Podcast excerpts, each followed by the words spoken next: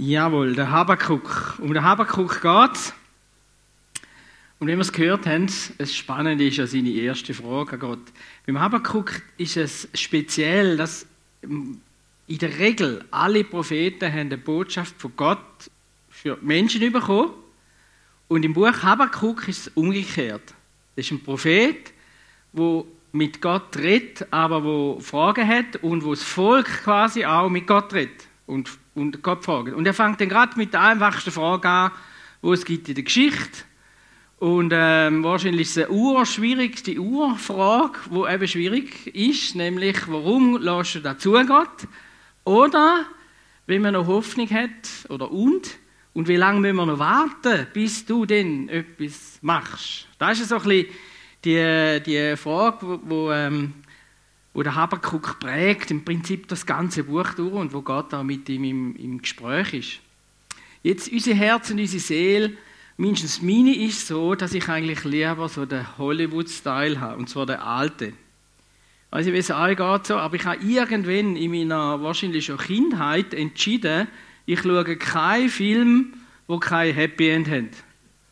Also wie es geht so, aber ich finde es mega doof. Ich habe einmal einen geschaut, vom Winde verweht. Wer hätte mal gesehen von euch, vom Winde verweht? Ah, die meisten.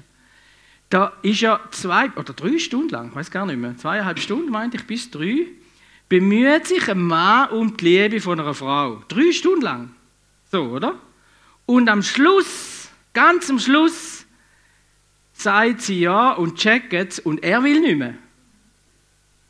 Ich ich, ich habe die Welt nicht mehr verstanden. Dort mal bin ich glaube Teenager und habe gesagt, also so ein Seich mache ich nicht. Drei Stunden lang einen Film schauen und am Schluss passiert gerade das Gegenteil so. Aber ähm, die moderne Psychologie hat ja dann gesagt, oder, es, ist, äh, es ist ja spannend, wenn eben die Welt, also das Leben gespiegelt ist und das Leben spiegelt eben nicht immer nur ein Happy End. Und darum muss man ganz viel Film und ganz viele Bücher machen, wo man Stunden verbringt und am Schluss hat es kein Happy End. Also, ich, ähm, ich denke da ein bisschen anders. Aber letztendlich ist natürlich eine, eine tiefe Lebensfrage, wo seit eben Urzeiten, Generationen immer wieder die große Frage ist, wie ist jetzt das genau mit Gott? Und in dem Sinne kann man wie sagen, es gibt so Grundsatzfragen drin, ich habe vier aufgeschrieben, wo man dann probiert, irgendeine Antwort zu geben. Das eine heißt, Gott will, aber er kann nicht. Oder Gott kann, ist allmächtig, aber er will nicht. Ist genauso schwierig zu beantworten. Oder Gott will und kann nicht. Mega doof, wenn es so wäre. Und, und schwierig ist, wo, wo so beim Habakuk jetzt so auch ein bisschen rauskommt, Gott will und kann, aber es gibt trotzdem noch Leiden. Und in der Regel bringen mir das wenig zusammen. So. Rein auf der intellektuellen Ebene ist das sehr, sehr schwierig und, und leitet mir das auf die Seite. Aber wenn es ums Persönliche geht, und ich glaube, oder ich vermute, wir alle haben so Punkte in unserem Leben schon gehabt, oder haben es vielleicht auch jetzt, wo es eben, wo es eben wichtig ist, dass, dass wir Gott erleben. Ich habe einen kleinen Clip von Fragen, wo, ähm, wo ich glaube, vier Leute sind, wo, wo wirklich ihre Frage stellen an Gott. Sie sind nämlich oft ganz spezifisch.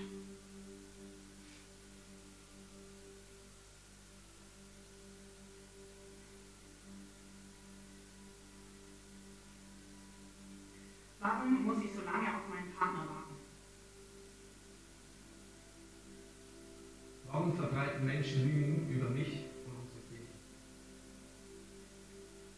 Wie lange noch, bis sich die Vision erfüllt, die du mir gegeben hast? Wie lange müssen wir noch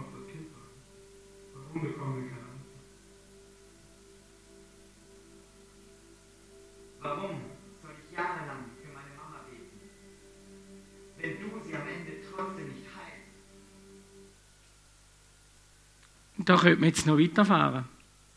Es sind äh, noch so ein bisschen, es ist nicht nur die Frage, warum Gott ein großes Problem oder einen Krieg zu, sondern es wird etwas ganz Persönliches mit dieser Frage. Und ähm, ich habe an dieser Stelle so gedacht, gell, wie viel haben wir schon bettet als Christ oder als Gemeinde und Gebet hat Gott nicht erhört. Sie sind nicht erfüllt worden, wenn wir ehrlich sind. Oder noch nicht. Oder, was noch schlimmer ist, Gott hat das Gegenteil gemacht von dem, was wir bettet haben. Aber es ist etwas, was uns beschäftigt. Und ich denke sehr oft, wenn ich an Gottes Stelle wäre, dann würde ich es anders machen. So. Ich würde, ich würde jetzt einfach das anders lösen. Mit dem nochmal auf den Habakkuk hören. Die ersten vier ähm, Verse, fünf, wo er äh, zu Gott kam. Und seine, seine, seine erste Intervention und die große Frage ist, beim Anschauen von dem, was jetzt abläuft, und man muss wissen, da läuft ab beim Volk Gottes, bei denen, die an Gott glauben, in erster Linie. Und das ist nicht einfach so eine Allerweltfrage. So. Wie lange, o oh Herr, rufe ich schon, ohne dass du hörst? Ich schreie zu dir wegen des Unrechts und du hilfst nicht. Warum lässt du mich Bosheit sehen und schaust dem Unheil zu? Bedrückung und Gewalt werden vor meinen Augen begann. Es entsteht Streit und Zank erhebt sich. Darum wird das, darum wird das Gesetz kraftlos. Also da ist das Mose-Gesetzbuch Bibel gemeint, oder? Sogar, also das heißt sogar im Volk Gottes. Ist wie die Bibel hat keine Wirkung, es Rede Gottes. Und das Recht bricht nicht mehr durch, denn der Gottlose bedrängt den Gerechten von allen Seiten. Darum kommt das Urteil verkehrt heraus und erfahrt denn so weiter. Und wir als Volk Gottes müssen leiden. Warum ist das so? Gott, warum? Es ist jetzt das Grundproblem hinter dem ist, wir bringen, so wie es auch in der Frage vorher war, wir bringen unser Bild von Gott und mit dem, was jetzt abläuft, nicht zusammen. Das ist die sogenannte Theodizee-Frage. Das ist eine urtheologische Frage, wo es vermutlich tausend und zwei Bücher gibt und nochmal so viele Meinungen, wie da man da jetzt müsste lösen. Aber letztendlich hadert der Habakuk und hadert das Volk mit dem, weil sie jetzt eben tief betroffen sind von, von dem. Und wenn wir in Psalm 22, Vers 2 schauen, dann hören wir Jesus reden. Er hat den Psalm bettet am Kreuz auf Golgatha eigentlich mit der gleichen Fragestellung. Mein Gott, mein Gott, warum hast du mich verlassen? Und dann heißt es dort, ich schreie, aber meine Hilfe ist fern. Eine Parallele zu dem ist noch der Psalm 73. Der, ich, der, ich liebe den eigentlich, den finde ich mega cool. Wenn ihr könnt, wenn ihr mal lesen. Und die Luther-Übersetzung bringt es noch so, so ein bisschen kernig auf den Punkt. Der, der nicht an Gott glaubt, ist dick und feist, schreibt er. Ich finde das mega cool, oder?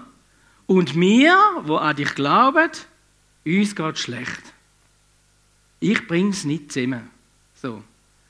Psalm äh, 73. Warum?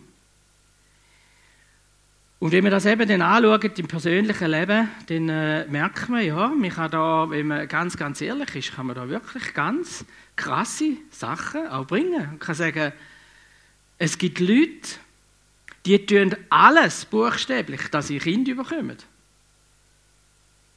Und andere tun einfach ganz locker ähm, ihre Kinder äh, abtreiben, wegmachen, um nicht zu sagen, zu töten.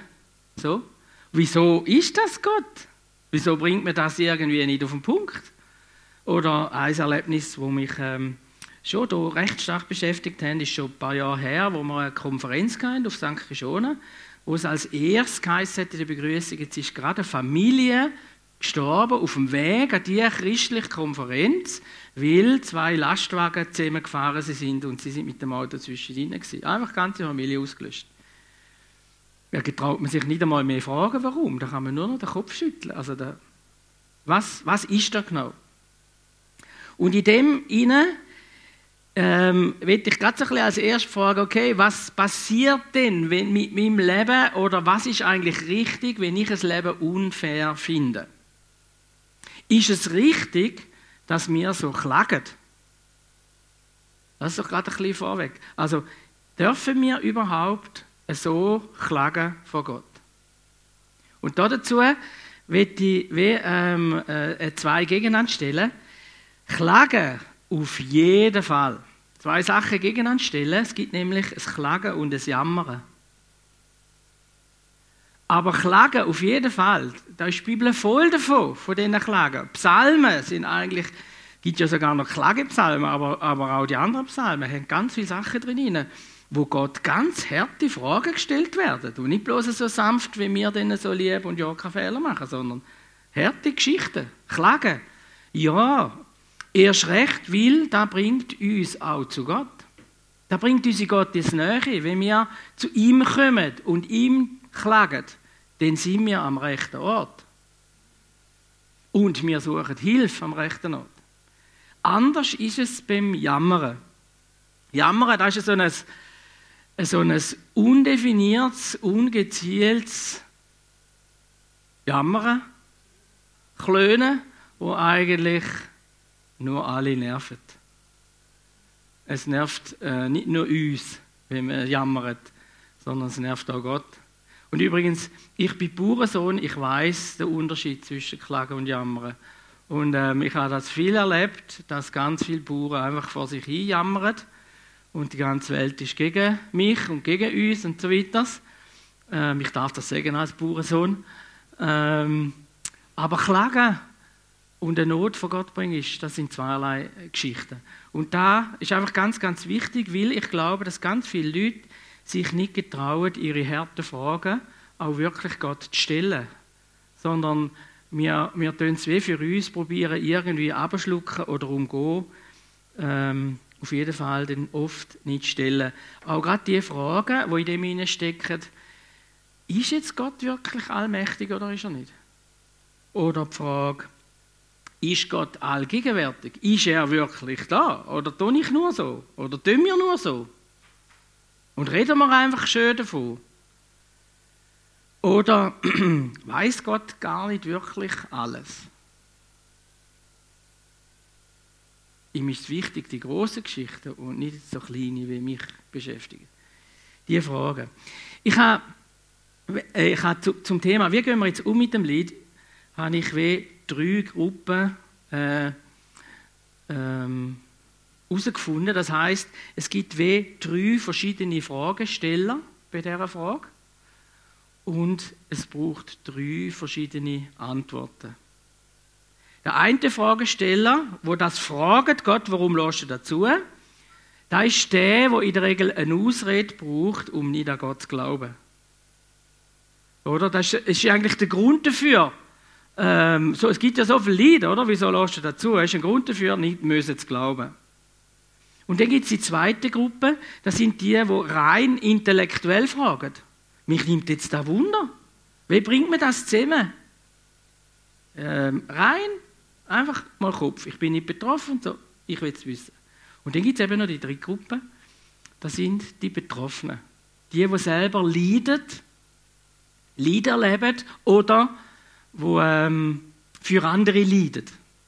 Und auch diese Gruppe braucht eine andere Antwort, wie man der intellektuellen Diskussion rein muss drin Und das scheint mir schon mal eine ganz wichtige Voraussetzung zu sein, ähm, um das zu wissen. Die erste, die erste Gruppe, die eine Ausrede sucht, das kann man eigentlich kurz beantworten. Die will gar nicht diskutieren. Oder? Die, die wollen gar keine Antworten letztlich. Es wäre sogar dumm, wir würden intellektuell antworten, weil die, die wollen das gar nicht. Sie wollen nicht an Gott glauben, oder?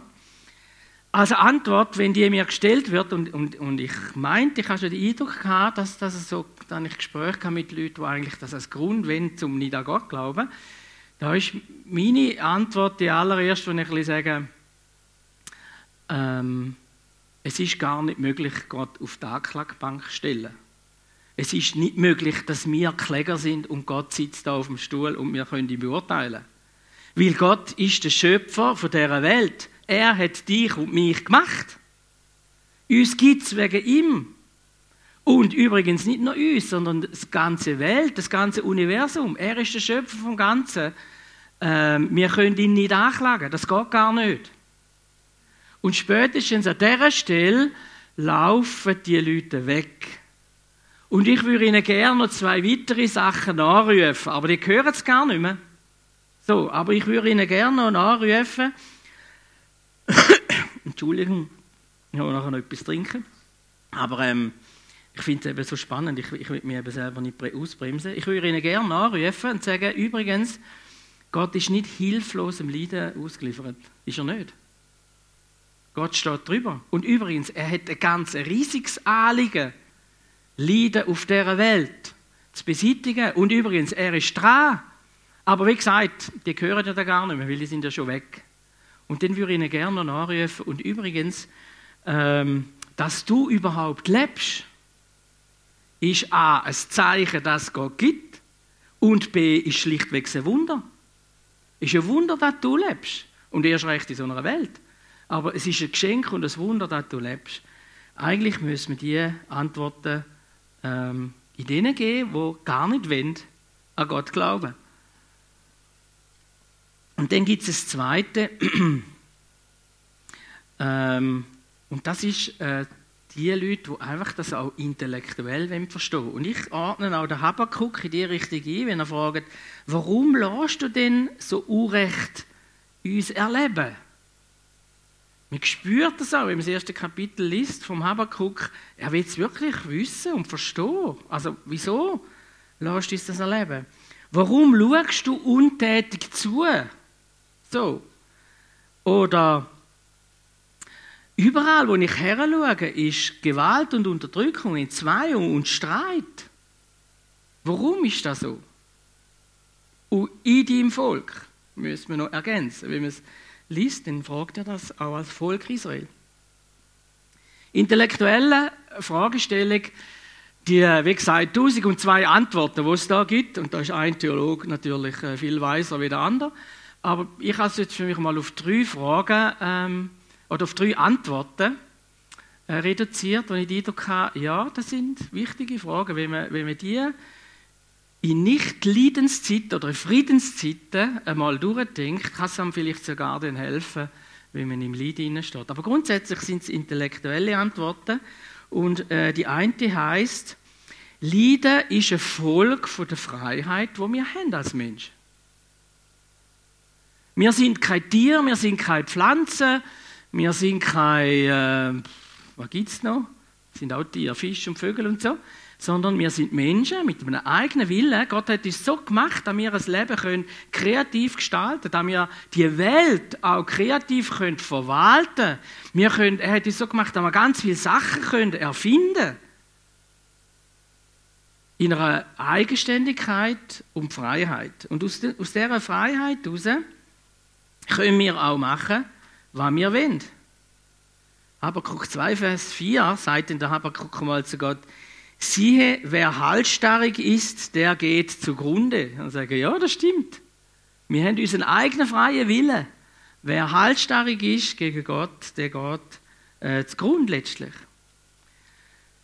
Äh, und wenn man, wenn man den Bibel liest, dann merkt man, es ist nicht der Plan von Gott, das Leiden. Das ist nicht der Ursprungsplan. Der Ursprungsplan im Paradies war, dass das möglich ist, dass es einen freien Wille gibt vom Mensch und dass er zusammen mit Gott kann gute Verwalter sein von dieser Welt und vom eigenen Leben und so. Es ist eigentlich, da ist sein Plan gewesen. Und erst die Loslösung von Gott hat dann schon relativ schnell den ersten Mord ausgelöst. Aus relativ schnell falschen Charakterzügen wie Eifersucht oder Neid oder was auch immer noch alles dahinter gesteckt ist. Wir können Gott in dem Sinne nicht die Schuld schieben, weil, weil, weil wir ja frei sind. Das heißt, wenn ein Architekt ein Haus baut und ein Arbeiter oder ein Hausbesitzer nachher einen Balken rausnimmt und das Haus geht zusammen, dann ist der Architekt nicht schuld dran. Und das passiert eigentlich mit der Welt, oder? Wir nehmen ganzen Haufen Balken weg, tragen die Balken und Säulen vom Miteinander ähm, und darum fallen die Häuser zusammen. Übrigens gilt auch für den christlichen Bereich. Der Balken der Vergebung ist einer der allerwichtigsten Säulen, die es gibt, vom, vom Haus Gemeinde oder Beziehung oder Ehe. Und wenn wir den Balken wegnehmen, äh, den Balken Vergebung, geht das Haus zusammen. Es ist, es ist einfach so. Aber wir können nicht im Architekt Schuld geben. So. Das heißt, die Freiheit ähm, ganz viele Sachen, ich sage bewusst nicht alles, ganz viele Sachen, wo an Bosheit, Unglück, Leiden passiert, ist eine Folge von der Sünde. Und mit Sünde meine ich nicht nur irgendein diffuse äh, nicht heilig sein, sondern im Hebräischen heißt das Ziel verfehlen. Das göttliche Ziel verfehlen heißt eigentlich. Das heißt, wenn wir das Ziel verfehlen mit diesem Leben, dann nachher ist die Folge davon sehr oft Leiden, Unglück ähm, und so weiter. Aber, und da muss man an dieser Stelle auch gerade sagen, nicht alles Leiden ist eine Folge von Sünde. Sondern es gibt ganz viele Leiden, die einfach ähm, einfach passieren oder von außen passieren oder wo andere Leute irgendetwas machen, damit es nicht mehr äh, funktioniert. Oder unsere Vorfahren gemacht haben und auch wir wieder für unsere Nachfahren gemacht haben, wo einfach äh, eine Kettenreaktion ist. Aber man kann nicht auf jeden Fall sagen, ähm, alles Leiden ist immer eine direkte Folge von einer bestimmten Sünde, sündigen Verhalten. Das ist einfach richtig. Das zweite Argument, intellektuell ist, Gott wirkt durch Leiden. Gott ist so groß, dass er durch Leiden kann wirken. Ich finde das einfach wahnsinnig. Das ist eigentlich ganz verrückt. Es ist nicht sein Metier. Leiden, Gewalt und Unrecht. ist nicht, er lebt gar nicht in dem. Er ist absolut heilig. Überhaupt nicht. Und er kann es gleich brauchen. Tragisch für uns ist, dass er das noch besser kann brauchen kann an vielen Orten in unserem Leben, wie es Gute, das er uns schenkt. Eigentlich zu tief tragisch, oder? Und es hat einmal einer gesagt, hat er gesagt, Gott flüstert, wenn er uns etwas Gutes tut. Und er ruft mit dem Megafon uns zu und will uns helfen, wenn Leiden und Unglück über unserem Leben ist. Das heißt, Leiden und Unglück redet sehr oft viel lauter und deutlicher als das Gute, was wir haben. Es ist leider auch in meinem Leben an vielen Orten so gewesen. Am deutlichsten habe ich gemerkt, als ich ein Burnout hatte. Ich musste zuerst müssen in das äh, Burnout einlaufen, um ganz viele neue Sachen über Gott äh, kennenzulernen, obwohl ich schon lange Pastor war und schon viele gute Sachen predigt habe. Also Gott redet, er kann Leiden brauchen. Ähm, vielleicht dazu noch eine Klammerbemerkung. Es hat mal ein gesagt, Leid hat größeres Veränderungspotenzial. Entweder werden wir bitter oder besser. Ist eine coole Aussage. Die ganz große Frage ist, wenn wir schwer haben und leiden, werden wir bitter oder besser? Das ist die coole Frage. Genau, dritte Antwort intellektuell. Gott wird allem Leiden ein Ende setzen. Zum großen Teil schon in dieser Zeit und zum großen Teil erst später ähm, oder erst in der Ewigkeit. Aber er kann und will und wird tun, alles, allem Leiden ein Ende setzen. Soweit einmal die intellektuelle Antwort von der Freiheit dass Gott durch Leiden kann wirken und dann an allem Leiden wird ein Ende setzen. Da könnte man noch viel sagen dazu. Aber jetzt ist ganz, ganz wichtig, die dritte Gruppe, die, die von Leiden betroffen sind, die brauchen keine intellektuelle Antwort. Das scheint mir extrem wichtig zu sein. Und dazu ist ein Musterbeispiel, wo ein, äh, ein äh, Seelsorger und Psychologe mal gesagt hat, und ich finde, es ist so wichtig, dass wir Christen gerade da wissen, Römer 8, was heißt, alle Dinge werden zum Besten dienen, braucht es in der Regel nicht, wenn einer leidet, sondern das ist eigentlich ein Hammerschlag. Jemand, der im Leiden ist, über sich selber oder über andere, braucht keine intellektuelle Antworten. Und sie brauchen auch kein Strafgericht, wie die ähm, wo eigentlich das als Grund sagen zum Niedergehen Man braucht einen, der leidet, der für eine Antwort. Er braucht die Antwort, wo im Habakkuk steht, 3, Vers 17 nachher. Doch auch wenn die Feigenbäume keine Blüten tragen, Weinstöcke keine Trauben und so weiter, alles Schlimme und Schwierige passiert, will ich mich trotzdem über meinen Herrn freuen und will jubeln. Und was da drin steckt ist, und beim Hiob wird es auf eine andere Art noch viel deutlicher, was für Freunde hätte Hiob gebraucht? Freunde, die einfach mit ihm sind. Also Antworten, wo jemand, der im Leiden ist, sind die, dass wir ihm versprechen oder ihm zusprechen, wir sind mit dir. Wir gehen mit dir zusammen den Weg, wo du jetzt gehst. Wir geben keine intellektuelle Antwort oder irgendwie so, sondern wir sind mit dir. Das ist da, was, ähm, was Leute brauchen, wo, wo, wo, ähm, wo im Leiden sind. Und vielleicht, was sie auch brauchen, sehr oft ist der Zuspruch, Leiden ist nicht als Strafe von Gott denkt. Es ist nicht eine Strafe, dass du jetzt leidest. Und ähm, was, was ein Leidender braucht, ist eben, wenn ich es gesagt habe, Annahme und es bei ihm sein oder mit ihm sein. Und Punkt. Wie gehe ich jetzt mit Leiden um in dem Sinne? Was für eine Antwort können wir geben? Ich will mich trotzdem über den Herrn freuen und will jubeln. Setzt da gerade nochmal eins zu. Ich will dazu zum Schluss noch den, so die, die, das Bild bringen. Einstellen. Vielmehr geht es in unserem Leben ob sie, oder?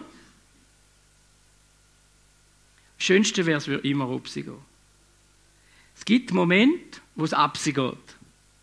Und in der Regel, wenn wir dort unten stehen, haben wir die Variante, was machen wir jetzt? Wir haben drei Varianten in der Regel. Wir können erstens lügen, dass es uns schlecht geht.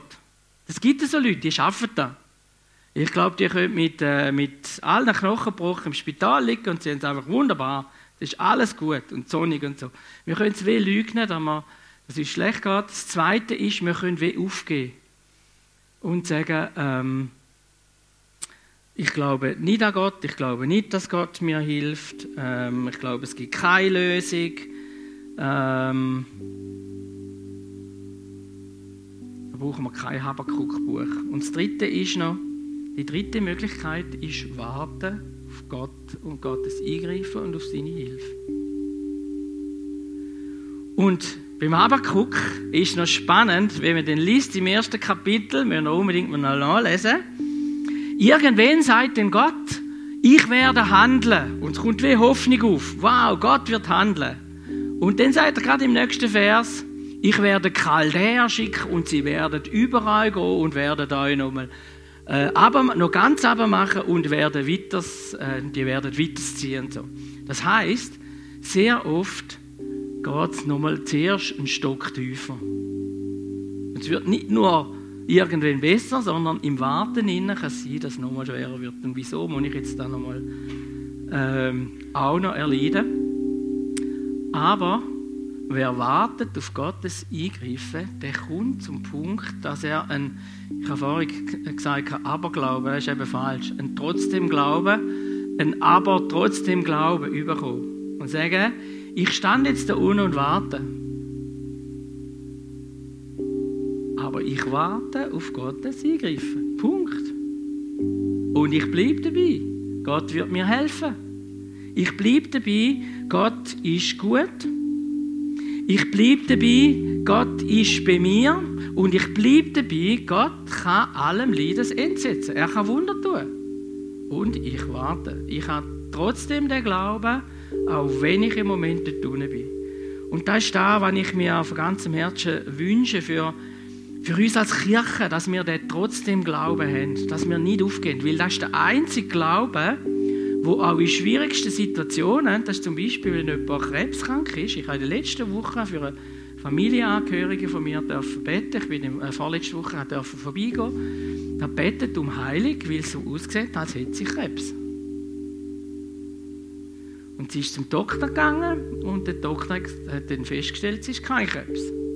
Ich könnte mir vorstellen, dass Gott geheilt hat. Eigentlich spielt keine Rolle, ob er geheilt hat oder ob es im Voraus schon so war, weil sie vorher nicht gewusst Aber die Ärztin hat beim ersten Untersuch gesagt, die Chance ist groß, dass es Krebs ist. Es war jetzt keins. Ähm, sie haben trotzdem etwas operieren und so. Ich, wir haben dann trotzdem Glauben und der hilft uns, dass wir auch Wunder glauben und auch dafür beten und einstehen. Und der trotzdem Glaube hilft uns, eine Freude zu haben in dem tiefen Herzen, trotzdem Leiden. Eine gottgeschenkte Freude.